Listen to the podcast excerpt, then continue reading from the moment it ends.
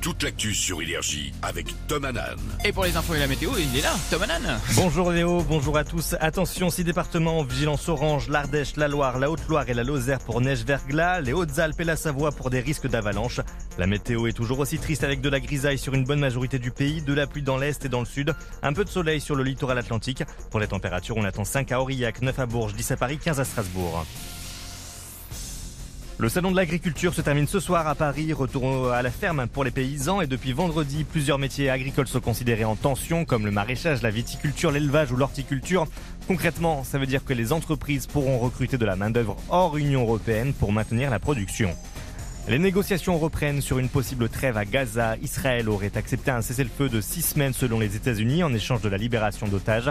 Washington a effectué les premiers largages d'aide humanitaire sur l'enclave palestinienne en distribuant 38 000 repas. Dans l'actualité également, ne vous garez pas n'importe où, sinon votre voiture risque de finir à la fourrière. Et maintenant, ça coûte plus cher. Environ 128 euros, 5% de plus. En revanche, les poids lourds et les deux roues ne sont pas concernés par cette augmentation.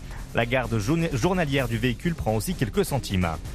Le Racing 92 a pris tarif aussi hier. Lourde défaite 21-5 contre Bordeaux en 17e journée de top 14 de rugby. Victoire du Stade français contre Pau 25-12. Aujourd'hui, La Rochelle reçoit clairement à 21h05.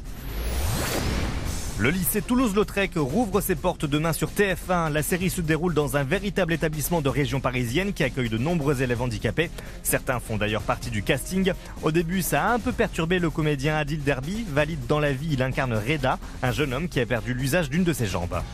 C'est vrai que des fois, même si c'est mon métier, je pouvais me regarder de l'extérieur et me dire, là, t'es en train d'imiter une personne qui est en situation de handicap devant des gens qui sont en situation de handicap. Et en fait, ce truc s'est complètement brisé à partir du moment où les retours que j'avais des élèves, c'était, hey, toute ta démarche, tu devrais la faire un peu plus comme ça. Quand ton pied est bloqué, c'est un peu plus comme ça. Donc ça veut dire que c'était vraiment un échange avec eux. Et aussi, j'ai bien aimé la justesse avec laquelle euh, la productrice, elle a organisé le casting. Elle a donné la chance à tout le monde. À des gens en situation de handicap, à des anciens élèves de Toulouse-Lautrec, à des comédiens. Pour moi, je dirais que c'est même pas une série sur le handicap. C'est une série sur les questionnements des ados d'aujourd'hui, on parle de sexualité, on va parler de dépendance, d'amour, de choix professionnels. Et c'est pas le handicap qui crée la différence, c'est la manière dont on le traite.